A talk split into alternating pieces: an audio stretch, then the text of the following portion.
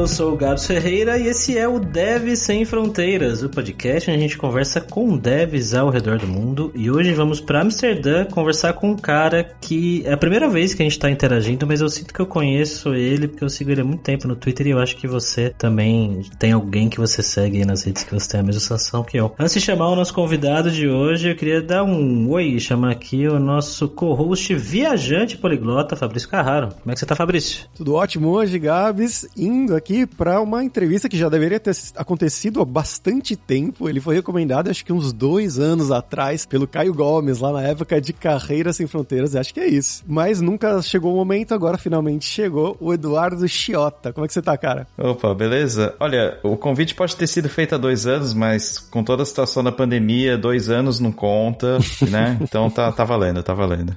Primeiramente, obrigado, muito obrigado pelo convite. É um prazer imenso estar aqui. É como o Gabs falou, eu acompanho o trabalho de vocês faz tempo e eu sinto que eu já falei com vocês tanto, mas na verdade é a primeira vez que a gente está dialogando aqui, né? Então isso é bem bacana. Obrigado pelo convite.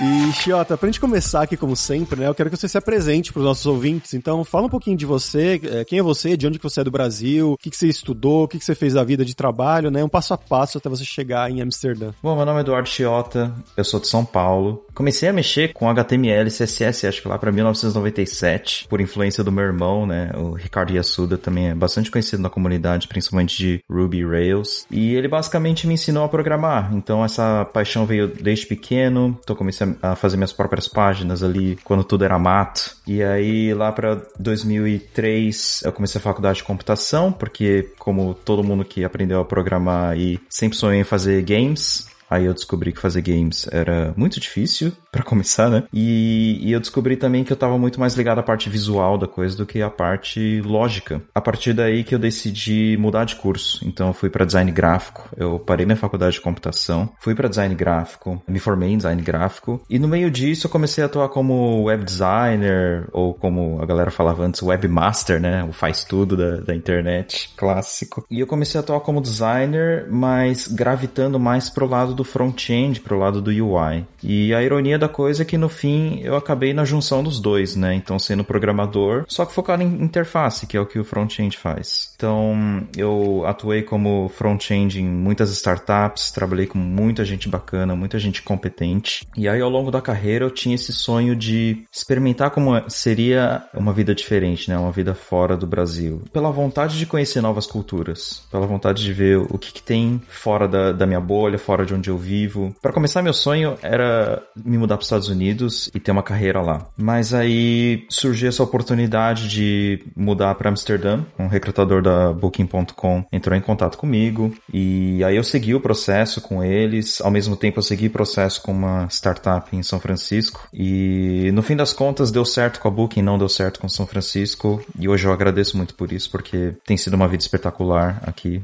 em Amsterdã. E eu vim para cá, eu, minha esposa e meus gatos né? Hoje em dia eu tenho aí três gatos, infelizmente um deles se foi. Nós viemos com os quatro gatos. E estamos aí há oito anos já morando em Amsterdã. Trabalhei na Booking por seis anos e meio. Depois fui para uma startup, trabalhei por um ano lá. E hoje eu trabalho numa empresa chamada Remote.com, 100% remota. Se não fosse, seria muito estranho pelo nome dela, né?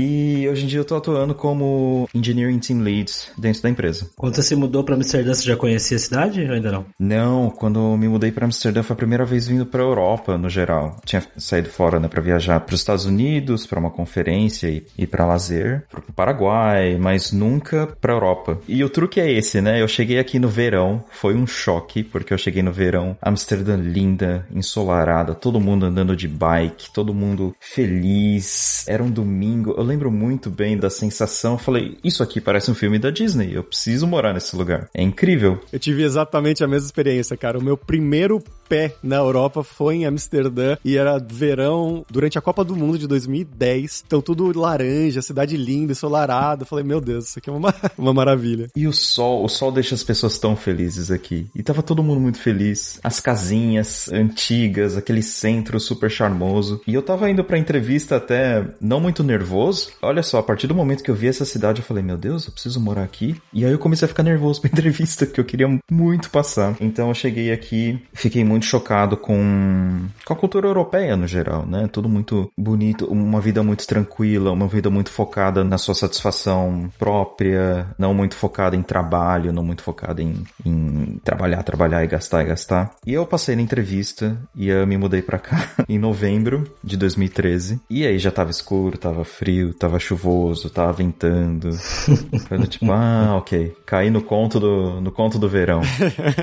Mas foi muito bacana a experiência. Mas então você começou a fazer as entrevistas no Brasil, imagino, e eles te pagaram para fazer a última entrevista em Amsterdã? Isso, isso. Foi uma entrevista com um recrutador por telefone, e foi por telefone, isso me deixou bem, bastante nervoso. Depois foi uma sessão técnica online e eu não tava contando com nada, assim, eu tava com umas expectativas bem baixas, não por não acreditar em mim, mas porque, ah, imagina eu ir para Amsterdã, assim, do nada. E aí eu recebi o convite para entrevista presencial e eu falei, meu Deus, eu vou para Europa e eles vão pagar minha passagem, a passagem é super cara. Será que eu valho tudo isso, né? Surge com, uh, aqueles pensamentos de, mas eu, como eu cheguei aqui, eu só tenho seis anos, né? E foi minha primeira experiência vindo para Europa foi para essa entrevista mesmo. Ficou maravilhado e aí você mudou e, e chegou na cidade cinza. E como que foi o processo de adaptação com você e a sua esposa? Inclusive, aproveitando, a Booking Booking bancou esse processo todo para você e para sua esposa irem? Isso, isso. A Booking patrocinou o meu visto, o visto da minha esposa, que também dá direito a ela trabalhar. Pagou não todo o processo, mas pagou parte do custo para trazer meus gatos que tem um curso da, da, da, empresa que faz o voo, né, da KLM, e também deu um auxílio para que eu me ajustasse aqui, né, então um, um bônus de, chama signing bônus, né, para você iniciar a sua vida aqui, e auxiliou na procura de um apartamento. Ah, e pagou uma empresa de mudança também, para eu trazer meus bens do Brasil para cá. E foi muito engraçado porque a gente tava lá e apareceu um cara dessa empresa de mudança no nosso apartamento em São Paulo, a gente morava no apartamento de 40 metros quadrados, tudo, né, aquela primeira apartamento, né? Pouca coisa. E aí chegou um cara de terno e gravata, entrou no apartamento. Ah, a gente veio avaliar quais são os bens que você quer levar para Amsterdã. Eu falei, nossa, que chique, né? Aí a primeira pergunta que ele fez foi: Vocês têm alguma obra de arte, algum objeto, alguma antiguidade? Eu comecei a, a dar risada da cara dele. Falei, meu irmão, olha na tua volta, o meu apartamento é isso, não tem mais nada. E, e foi engraçado porque a gente trouxe, eles pagam, ou eles pagavam um, um transporte transporte por navio, né? Um transporte aéreo e tal. E a única coisa que a gente trouxe foi o brinquedo dos nossos gatos, uma escrivaninha, e eu nem sei porque a gente trouxe a escrivaninha, meia dúzia de talher e, e copo, que eu também não sei porque a gente trouxe. Roupas ficaram com a gente e tal. Então, pois é, me senti muito chique naquela hora, né? Tiveram todos esses auxílios que facilitou muito a nossa vinda para cá. Eu acho que não teria uma condição melhor pra gente vir do que essa, de chegar aqui com boa parte dessas coisas resolvidas que tantos imigrantes precisam resolver por conta própria, precisam ir atrás de empresa, precisam ir atrás de corretor, de imóveis para alugar um lugar. E a gente teve essa facilidade de ter tudo isso organizado pela Booking. Então foi muito bom. E aí a nossa preocupação principal foi trazer os gatos, que foi uma experiência bastante difícil, porque é um voo de 12 horas, né, com os, os nossos gatos ali. E a adaptação mesmo em si, adaptação à cultura, adaptação à língua, que eu acho que a Dani até falou um pouco, né, no episódio dela sobre falar holandês e um pouco da, da sociedade holandesa, né? E a gente passou por isso, né? Basicamente ir ao supermercado e não conseguir ler nada. Choques de cultura do tipo, isso aqui é sabão para máquina de lavar louça, é sal de comida ou é sal de máquina de lavar louça, isso aqui é detergente de lavar louça ou de lavar roupa, meu Deus, o que está acontecendo aqui? Então a gente teve esse processo, durou muitos anos, né? Em diferentes níveis começa no supermercado e depois é procurando um novo imóvel, é resolvendo perrengue de entupimento, vazamento no banheiro, recebendo pacote de vizinho. Então, sempre tem perrengue. A gente tá aqui há oito anos e continua tendo esses choques de, de cultura e tendo que se virar nos 30, né? Sem saber como agir da maneira esperada.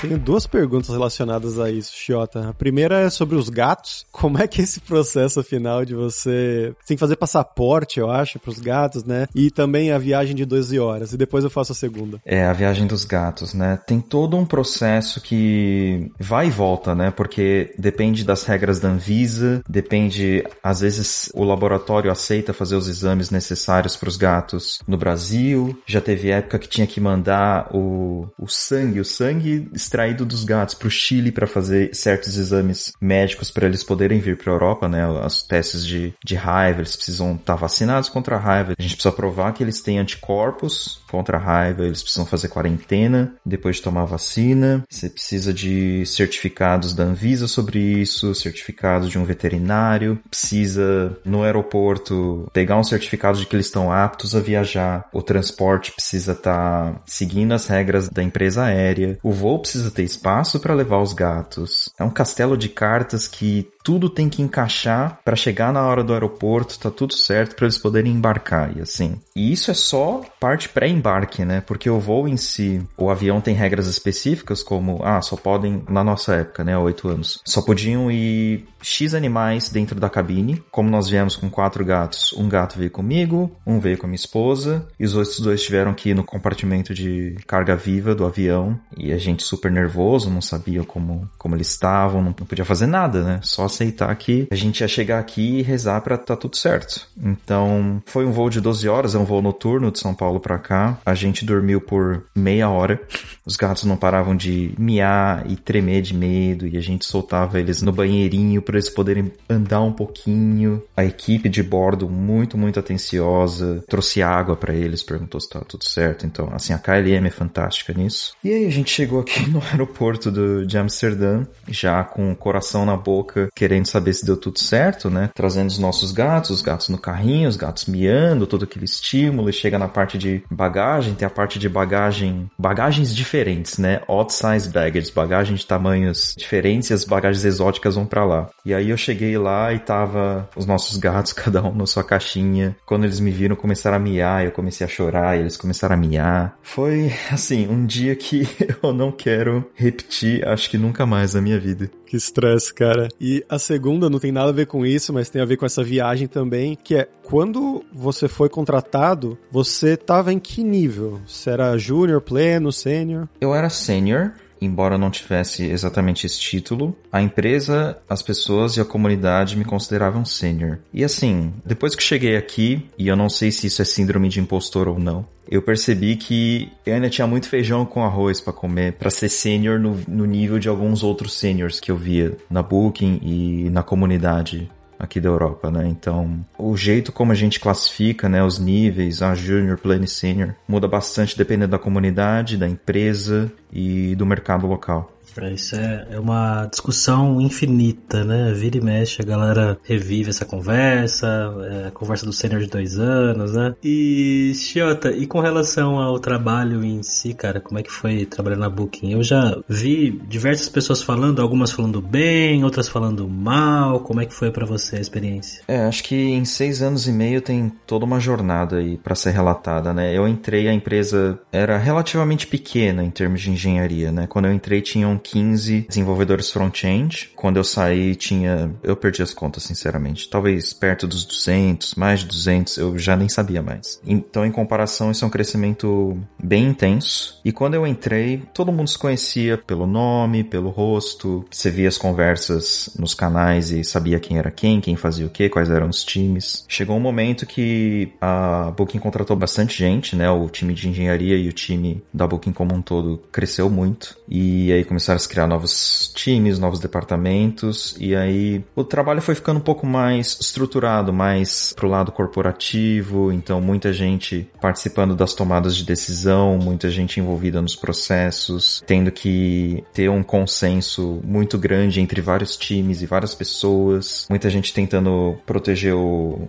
o próprio time, o próprio escopo, né, os próprios objetivos, e isso for tornando a empresa uma empresa muito mais tradicional no sentido de que as decisões demoravam muito tempo para serem tomadas. Decisões técnicas, decisões de produto. É uma mudança de cultura. Eu não vou dizer que é para melhor ou para pior, mas é diferente. Exige um comportamento diferente das pessoas, exige um comportamento diferente da, da empresa. Tem pessoas que se dão melhor de um jeito, tem pessoas que se dão melhor em outro. Eu pessoalmente gostava mais do começo, onde você via seu impacto de uma maneira muito mais nítida, né? Então, eu tinha uma ideia, falava com meu time, falava com outro time, codava ali, fazia o deploy, via os gráficos mudarem, as métricas começarem a entrar, e eu tinha o poder de decisão de, ah, isso aqui tá fazendo bem, ou isso aqui não tá fazendo nenhuma diferença, né? Com o tempo isso foi ficando mais burocrático, você tem que ter o ok de product manager de um time, team lead de outro time e de outro time. Então, tinha uma fila de espera de pessoas querendo mexer no mesmo lugar, na mesma parte do site, ou na mesmo botão, inclusive. E eu acho que é a consequência de um crescimento. É, é uma consequência inevitável, que é bem difícil de, de se lidar, mas faz parte. E tem pessoas que, como eu disse, cada um é cada um, né?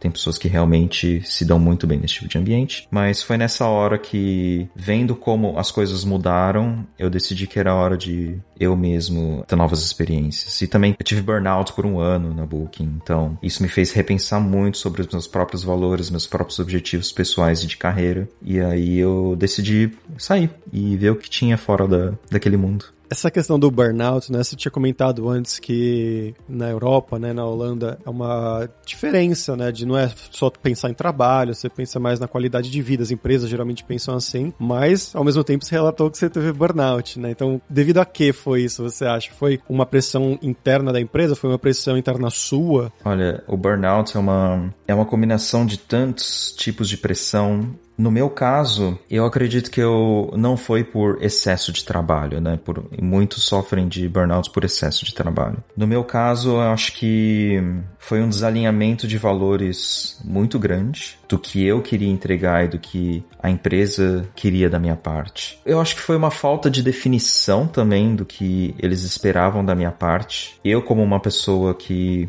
não só tenho síndrome de impostor, mas eu quero sempre dar o máximo de mim para cumprir os objetivos. Quando eu não tenho objetivos claros, eu tento fazer o máximo que eu posso. Então, mesmo que não, não me fosse exigido uma quantidade excessiva de trabalho, eu me coloquei nesse mundo onde eu tentava fazer mais do que eu podia, porque eu queria mostrar o meu valor, entregar o meu valor e contribuir o máximo possível no meu papel. Então, quando você trabalha muito em direção a um objetivo que, primeiro, não se alinha com seus próprios valores e, segundo, não são claros o suficiente, você acaba tendo uma, vamos dizer, uma desilusão inevitável e se questiona muito: será que o que eu estou fazendo vale a pena? Será que o que eu estou fazendo tem um resultado? Viver essa realidade por muito tempo me fez andar em círculos, né? Então, trabalhar, trabalhar, trabalhar, mas sentir que na verdade eu não estava fazendo nada, porque acho que me faltou uma mentoria, me faltou um alguém ou a empresa em si me guiar para saber onde eu poderia utilizar né, meu conhecimento. E no fim eu vi que já era hora de não ter mais essa relação minha com a Booking, porque os valores, o que eu queria para mim mesmo, profissionalmente, pessoalmente, já era bem diferente do que a Booking poderia me oferecer. Claro, muita terapia, muito descanso, repensar minhas prioridades e as minhas responsabilidades dentro da empresa me ajudaram a passar por esse período de burnout. E o idioma, cara? Você comentou que quando vocês foram, né, não, não falavam nada de holandês. E eu me lembro de um rapaz que foi pra Booking, o Gabriel Oliveira, que trampou na Kaelon com a gente. Ah, Gabriel, sim. Isso, eu lembro dele comentar que tinha aula de holandês e tal. Vocês foram pra essas aulas aí também? A gente fez as aulas introdutórias da Booking, a gente continuou fazendo as aulas. A gente desistiu do holandês por anos. A Dani falou isso no, quando vocês conversaram com ela, né? É muito, muito fácil viver aqui sem falar uma palavra de holandês. É muito fácil só falar inglês, é muito confortável, todo mundo entende. Algumas pessoas te julgam, outras não estão nem aí, então é muito confortável, principalmente em grandes cidades como Amsterdã ou Rotterdam. Então a gente fez essas aulas, mas depois deu uma desanimada, a gente parou de estudar. E aí quando bateram os cinco anos de moradia aqui, que é quando você pode aplicar para residência permanente ou para cidadania holandesa, a gente decidiu que seria uma boa hora para voltar a estudar, fazer as provas de língua para potencialmente ou aplicar para residência permanente ou para cidadania. E a gente voltou a estudar, a gente pegou uma professora particular, focou especificamente nesse exame que é necessário para cidadania e para residência, e esse exame é dividido em cinco partes, né? Escrita, fala, leitura, escuta e conhecimentos da sociedade holandesa, conhecimentos culturais da sociedade holandesa. Então a gente fez esse curso voltado especificamente para essas provas. É bem intenso porque cada prova tem uma hora de duração, se eu não me engano. Por exemplo, a prova de fala, você tem que se gravar, tem um lugar lá que você vai do, do governo e você senta no computador e faz a prova, você e mais todas as pessoas. E nessa prova de fala você tem um microfone, você tem que gravar você falando e aí alguém vai escutar isso e vai te dar a nota final. Você tem que escrever à mão certas coisas na prova de escrita. E isso fez com que a gente né, retomasse um pouco mais do holandês. E eu considero meu holandês intermediário. Se eu fosse para uma cidade onde ninguém fala inglês, seria tranquilo, daria pra gente viver de boas. Eu não seria, assim, a pessoa mais eloquente do mundo, né? Mas acho que daria para um entender o outro, a gente chegar naquele meio termo. E tem muita coisa que a gente resolve em holandês mesmo, algumas ligações, pessoas que, né, prestam serviços, carta que vem em holandês, a gente já não precisa ficar usando Google Translate para tudo. Dá para entender notícias, dá para entender pessoas falando. Então, o esforço para chegar no próximo nível do holandês é um esforço que, e eu vou ser muito sincero, eu não sei se eu, eu me vejo chegando lá, entendeu? Dá para chegar, mas a verdade é que todo mundo olha para mim, vê que eu sou oriental, isso em Amsterdã, né? Já assume que eu não sou daqui, já fala inglês direto comigo. Eu falo, não sei se eu vou me esforçar muito então. Pro pessoal que não tem a menor ideia do que é holandês, mais ou menos parece o alemão, mas tem os sons um pouco mais raspados, né? um pouco mais graves. Então você já aprende numa das primeiras aulas que para falar de nada, né, obrigado, de nada, é gedaan. Isso é de nada. Então você, a primeira, você, puta que eu falei. Sua pronúncia tá perfeita, tô impressionado. muito, muito, muito, muito bom. Eu estudei um bom tempo holandês. Mas, Gabs, acho que é hora do momento, né? Momento alura língua, água, água. Galera, vou falar hoje só do nosso curso Inglês para Devs, rapidinho aí, né? Para você que é desenvolvedor, desenvolvedora, tá pensando em trabalhar fora do Brasil ou trabalhar para fora do Brasil, né? Estando, você pode ir lá no aluralingua.com.br e ver o nosso curso Inglês para Devs focado nesse vocabulário mais técnico que você talvez precise. Então tem cursos lá da área de front-end, por exemplo. Não é um curso de front-end, mas é um curso que aborda todos esses vocabulários de front-end, né? Uma aula específica sobre isso, outra aula sobre data science, outra aula sobre digital marketing. Então tem um pouquinho de cada coisa ali da área de tecnologia e sempre com professores de lugares diferentes, né? Então tem nativos dos Estados Unidos, da Inglaterra, do Canadá, mas tem também pessoas que falam com um sotaque muito diferente, né? Então pessoas da Alemanha, pessoas da Polônia, da Índia, né? Que são pessoas que você vai encontrar no seu dia a dia de trabalho aí fora do país ou então mesmo no Brasil para fora. Então é só ir lá em aluralingua.com.br e começar a estudar com a gente hoje mesmo mesmo.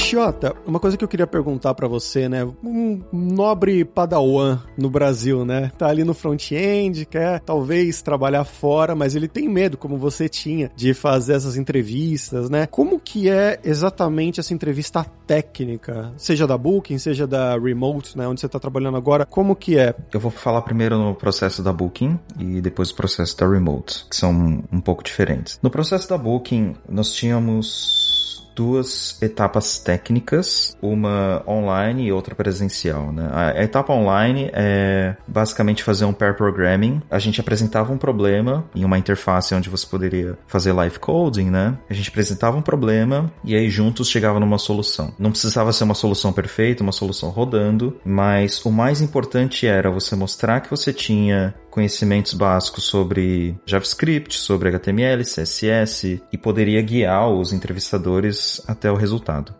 Então, você não precisa saber exatamente qual API de não sei das quantas usar ou, ou fazer um React ali na, na hora, mas era mais resolução de problema. E na etapa presencial da Booking, mesma coisa, a gente apresentava alguns desafios na hora e o candidato precisava também, sem rodar nada, até porque a gente fazia isso em se chama whiteboarding, né, usar o quadro branco para desenhar soluções, desenhar algo que funcionasse. Então, era coisas que envolviam manipulação do DOM, posicionamento em CSS, manipulação de eventos, lógica de programação, recursão, loops, etc. Isso era para Booking. Para Remote, o processo é um pouco diferente porque, bom, como diz o próprio nome, como eu já disse, o trabalho é remoto. O que a gente faz é, na etapa técnica, o candidato recebe um desafio de código para implementar uma feature em uma code base que é similar à nossa aplicação. E aí ele tem é, essa oportunidade de, no tempo dele, né, o candidato pode, no tempo dele, em casa, ir com calma, fazer as coisas funcionarem, ler as documentações que a gente disponibiliza, pesquisar, fazer certinho. Mas aí, nesse caso, caso, a gente pode ser bem criterioso porque a solução tem que ser pronta para ir live, né, para ir para produção, se fosse necessário. Então são estilos diferentes, porque são jeitos de trabalhar diferente. E aí no caso da Remote, depois dessa etapa tem uma etapa onde tem uma entrevista com desenvolvedores da Remote. Eles vão mais a fundo no desafio técnico, perguntando algumas escolhas sobre algumas decisões, algumas escolhas que foram feitas, também perguntando um pouco mais da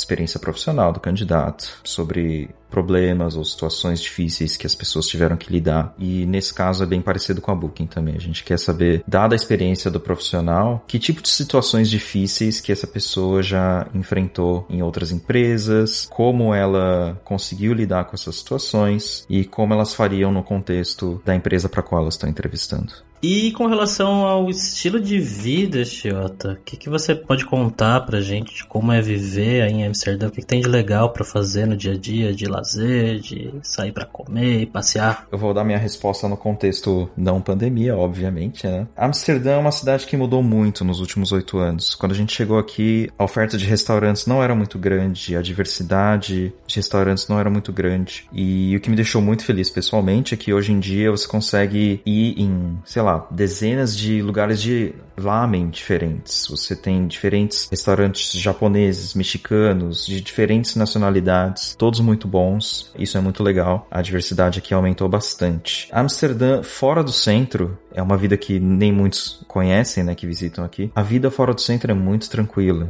Ela foi projetada para que você consiga resolver tudo ou de bike ou a pé. Então tem um mercado muito bom perto de onde eu moro, tem lojas de produtos orgânicos, tem lojas de coisas diversas para casa, tudo muito perto, ou dá para ir de bike. Então dá para fazer tudo de bike. Agora, se você for para o centro, a diversidade de coisas é maior, mas a quantidade de pessoas também é muito maior, tem bastante turista, tem bastante coisa acontecendo. Eu pessoalmente costumo ficar mais fora do centro mesmo, exceto quando eu tinha que ir pro escritório, que era no centro de Amsterdã, da Booking. Mas aí eu ia de bike, era sempre levava em torno de 25 minutos para chegar, e no geral é super sussa, a não ser que seja no inverno, porque aí tem vento, chuva, vento, vento, vento e mais vento, geralmente contra você, contra o sentido que você está pedalando. É um frio, chega a doer a, o rosto, né, no inverno, e há uns ventos assim de 30 por hora, 40 por hora. Então, assim, fazendo cálculo aqui, Nazaré Tedesco, né, sua bike tá indo a 15, o vento oposto a 40. O que acontece, né? É muito bom poder resolver tudo sem depender de carros, sem depender até mesmo de transporte público. Eu fiquei um bom tempo sem andar de transporte público, porque dá para resolver tudo com bike, né? Hoje em dia, eu e minha esposa, a gente tem um carro, então a gente tem o luxo de fazer algumas atividades mais diferentes, principalmente agora, né, em época de pandemia, visitar amigos que moram mais longe de uma maneira confortável, mas no geral, a vida continua sendo mais a pé e de bike mesmo. E como eu já falei, o estilo de vida holandês é super tranquilo. As pessoas aqui realmente levam o lado da vida pessoal muito a sério, então todo mundo começa a trabalhar cedo, mas para de trabalhar cedo, dá muita atenção à própria família, ao próprio lazer. É muito comum ver as pessoas fazendo exercício no parque, curtindo a vida mesmo, e de uma maneira muito tranquila, muito segura. Isso que é o legal daqui. Para quem tá procurando assim tranquilidade, estabilidade, tudo funciona como se fosse uma cidade de filme, sabe? Tudo certinho assim. Na maior parte das vezes é o que Amsterdã parece, é uma cidade cenográfica.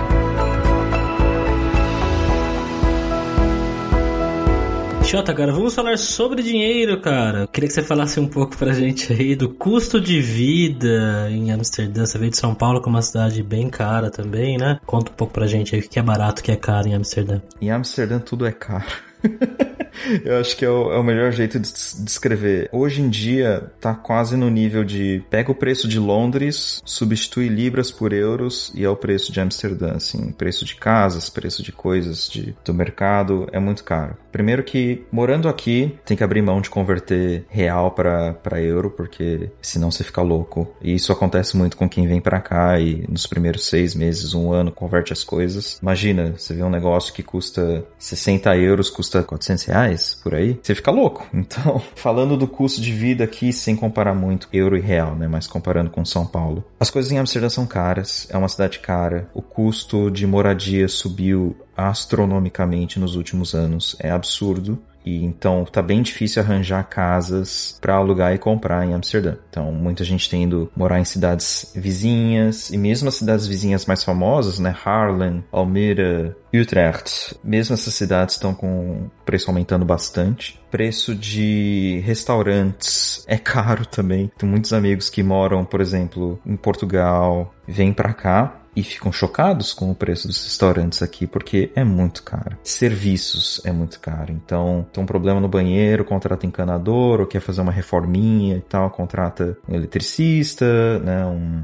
uma empresa de, de renovações, etc. Também é muito, muito caro. Todo tipo de serviço é caro e tudo isso tem um motivo, que é a sociedade muito mais igualitária então, pessoas que trabalham com esse tipo de prestação de serviços têm uma posição na sociedade muito melhor e muito mais justa. E eu acho, sim, justíssimo que elas possam cobrar caro por esse tipo de serviço. O que, que mais é caro aqui? Carne, para quem vem do Brasil e, e, gosta muito de carne, eu sei que o preço do, da carne tem aumentou absurdamente no Brasil, mas quando eu vim para cá, é chocante a diferença. Mas coisas que são baratas aqui. Produtos, produtos de qualidade e saudáveis, acho que é muito barato. Então, coisas coisas do dia a dia mesmo, grãos, iogurte, vegetais. Você consegue coisas com muita qualidade e em um preço muito bom. Eu acho que o transporte, pela eficiência que ele tem, do jeito que ele funciona também, é uma coisa que vale a pena, que tem um preço justo. Mas no geral, Amsterdã é bem caro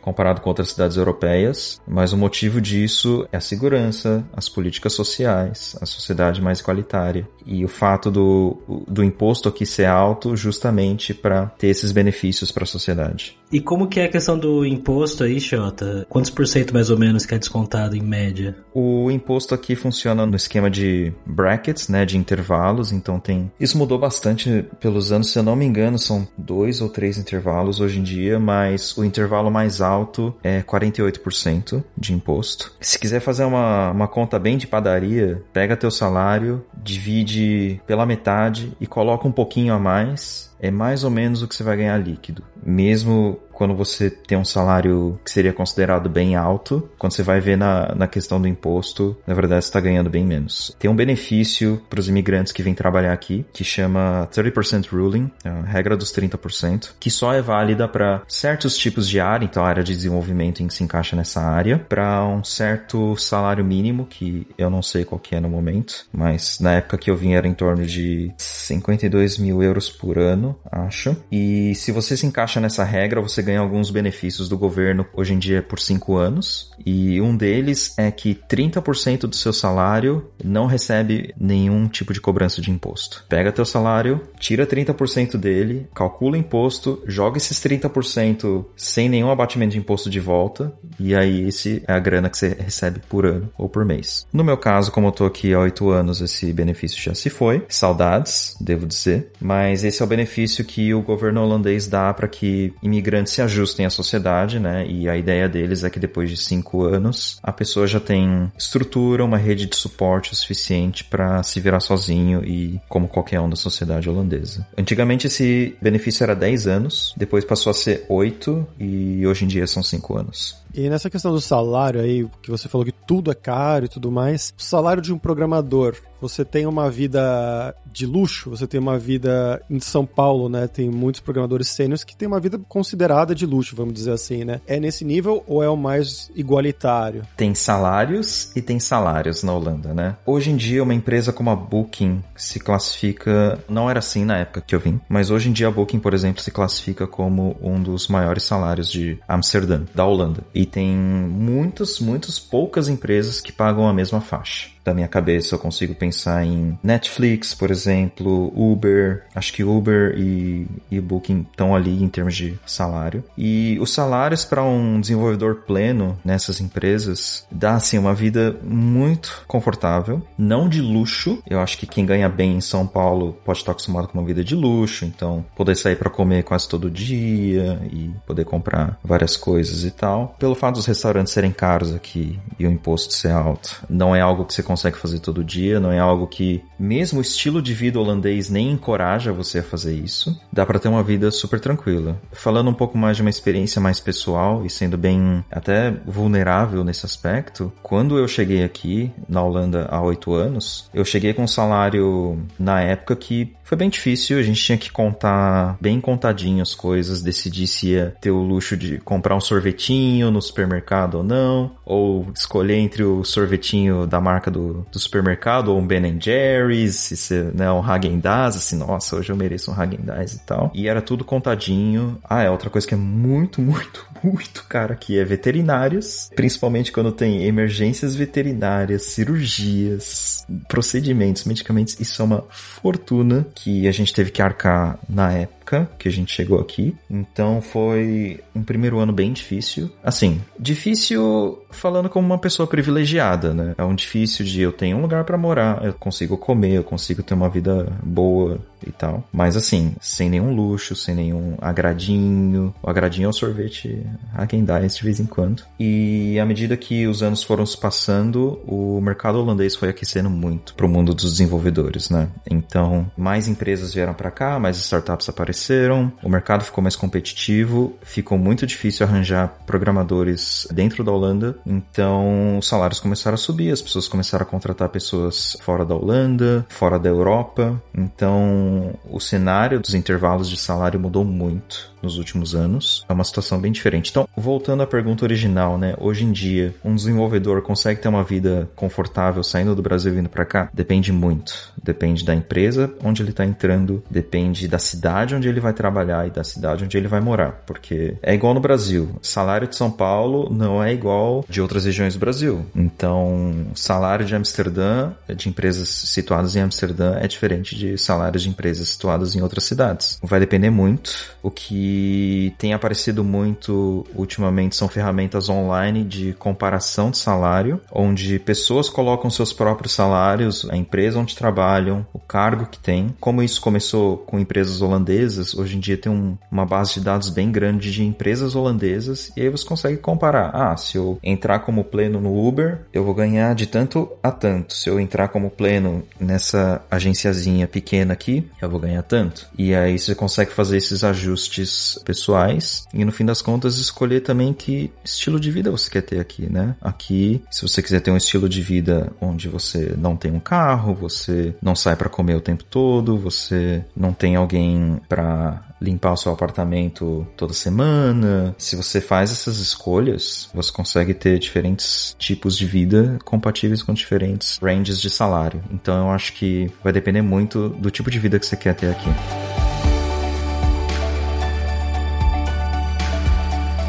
Xota, pra gente terminar aqui, cara, agora é hora do perrengue, que é quando a gente pede pros nossos convidados contarem histórias engraçadas, gafes, micos, coisas que tenham acontecido com você esse tempo todo aí de Holanda. Hora do perrengue. Eu vou contar o último, que foi muito engraçado, me deixou com um pouquinho de vergonha, né? E tem a ver com a questão da língua. A gente, quando digo a gente, eu e minha esposa, hoje em dia nós somos cidadãos holandeses, né? E a gente completou o processo da cidadania holandesa bem recentemente. Só que ao mesmo tempo eu tinha aplicado para o processo de residência permanente. E isso, isso fica com o Departamento de Naturalização e Imigração, etc, né? O IND aqui da Holanda. E já tava até com passaporte holandês, tudo certo. E aí eu recebi uma ligação, ligação em holandês, falando: "Ah, aqui é fulana, papapá. E eu, assim, tava na cozinha fazendo um monte de coisa. Eu falei, desculpa, né? Eu falei em inglês, desculpa, você pode falar inglês? Eu tava meio distraído. Ela, sim, aqui é fulana, do Departamento de Imigração e Naturalização da Holanda. Aí eu falei, Deus, e eu sou holandês, né? Então, eu vi aqui que você aplicou para residência permanente, mas você já é um cidadão holandês. E falando tudo isso em inglês. Você já é um cidadão holandês. Eu falei, sim, sou, né? Ela, ah, então, tudo bem, então eu vou cancelar seu processo aqui e restituir o dinheiro. Falou, tudo bem? Eu falei, claro, tudo bem, sim. É só isso, tenha um bom dia. Eu falei, obrigado. e até hoje eu não sei se ela não tá nem aí para isso, ou se ela me julgou muito por o seu holandês estar tá falando em inglês. Mas depois eu, eu desliguei o telefone, eu, eu, fiquei dando risada de mim mesmo. Falei, meu Deus, eu preciso tomar vergonha na cara e falar mais holandês, né? E esse tipo de perrengue com língua acontece muito. Tem, né? Ou você vai falar em holandês e a pessoa, na verdade, não fala holandês. Eu já falei holandês com uma pessoa, a pessoa respondeu em holandês. Ah, de onde você é? Ah, do Brasil e tal. Aí a pessoa, ah, mas eu sou brasileiro também. Acontece bastante esse tipo de coisa. Tem um perrengue que ficou marcado até hoje, que é o de choque cultural, né? Que no nosso apartamento que tinha carpete, a gente resolveu trocar por piso. Como eu falei, aqui na Holanda os serviços são muito caros, então a gente faz o máximo que consegue nós mesmos e a empresa vem e finaliza o serviço. Quer dizer que nós mesmos tiramos o carpete dos quartos, né? Pro cara da empresa chegar lá e já instalar o piso. Então a gente, né, foi lá, arrancou o carpete, ficou raspando, etc, etc, tal, tal, tal, tal. Enrolamos o carpete e falou, e agora? O que, que a gente faz com esse tapete, né? Aqui tem, pelo menos aqui em Amsterdã, onde a gente mora, você pode colocar lixo grande do lado das lixeiras que a prefeitura recolhe. Só que tem um dia específico para isso. Não era aquele dia. Então nós enrolamos o tapete, levamos lá até a lixeira, carregando nós dois, deixamos lá e falou: Nossa, mas e aí? Será que vai dar ruim? Será que vão descobrir? E se descobrirem, falar: Ah, não tem o que a gente fazer e a prefeitura vai passar aqui depois de amanhã. O que é um dia mais, um dia menos, né? Vamos dar aquele migué. E a gente voltou pro nosso apartamento e tal. E aí no dia seguinte, tava saindo para trabalhar, abri a caixa de correio para ver se tinha carta, né? E aí tinha um bilhetinho da vizinha de baixo em holandês. E a gente não manjava muito de holandês, né? Então botamos ali no Google Translate e assim, hoje em dia eu sei que ela só avisou, olha, vocês colocaram o lixo no dia errado. Não deve ser assim, tem que colocar no dia tal. E foi só um bilhetinho da, da vizinha de baixo. Só que a gente colocou no Google Translate, parecia que ela tava ameaçando a gente, sabe? Porque o Google Translate falou: você colocou o lixo no dia errado. Isso está errado. This is not done. Isso não está terminado. Tá ameaçando que, que sei lá, que vai denunciar a gente pra prefeitura. Meu Deus! E agora, né? E aquele medo. E na verdade é só o holandês falando: ah, isso não foi feito. That is niet gedaan. Uh... Could you say that again? ok. Uh... Acho que a Siri fala holandês aqui também, né? Então ela falou, that is not done. Mas quando a gente leu no Google, this is not done, eu falei, meu Deus, ela vai ameaçar a gente, ela vai denunciar a gente, a gente vai levar uma multa, a gente vai ser expulso do, do apartamento. No fim das contas, isso era só uma prova de como os holandeses também são bem diretos, né? Eles gostam de deixar bem claro o que é certo e o que é errado, mas não quer dizer que eles são estavam ameaçando a gente, né? Ou que eles fazem isso por mal. Tanto que depois de um tempo, a vizinha conversou com a gente tal. Aqui tem o costume de um receber o pacote do outro e a gente conversou um pouco mais com ela e foi super tranquilo. Mas é esse tipo de perrengue cultural e de língua que todas as pessoas acabam passando quando moram em outro lugar, né?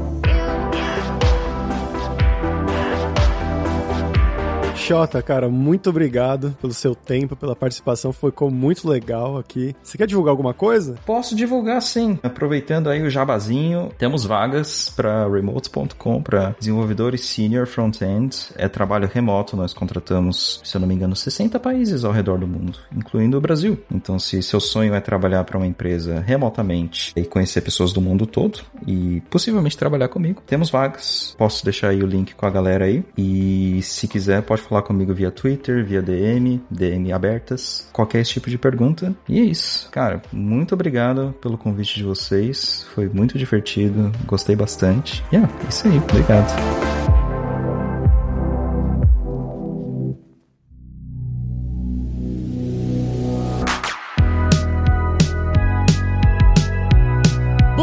Por hoje é isso. Dankjewel, que é obrigado em holandês pela sua audiência. E se você gosta do Dev Sem Fronteiras, recomende para cinco amigos, dá cinco estrelas pra gente na Apple, segue a gente no Spotify pra nossa comunidade crescer sempre cada vez mais. E não deixe de conhecer a Lura Língua para você reforçar o seu inglês e o seu espanhol e dar aquela força, tanto no seu currículo quanto na sua vida profissional, como o Chiota, né, que foi para lá para trabalhar em inglês e ele falou que você pode viver na Holanda muito tranquilamente, só falando inglês sem aprender o holandês. E só lembrando que o ouvinte do Dev Sem Fronteiras tem 10% de desconto em todos os planos. Então vai lá em aluralingua.com.br barra promoção, barra Dev Sem Fronteiras e começa a estudar com a gente hoje mesmo. Além também, é claro, da alura.com.br que tem mais de 1.400 cursos de tecnologia, principalmente na área de programação, inclusive com a formação front-end, que eu tô fazendo atualmente a formação front-end também, e você pode fazer, que é a área do Chiota, né? Se você quiser trabalhar com front-end lá na Booking, lá na Remote, fazer entrevistas para empresas do Brasil ou de fora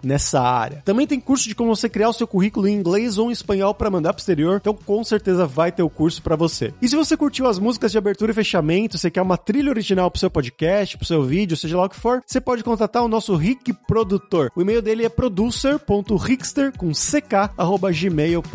Então, pessoal, até a próxima quarta-feira com uma nova aventura em um novo país. Tchau, tchau.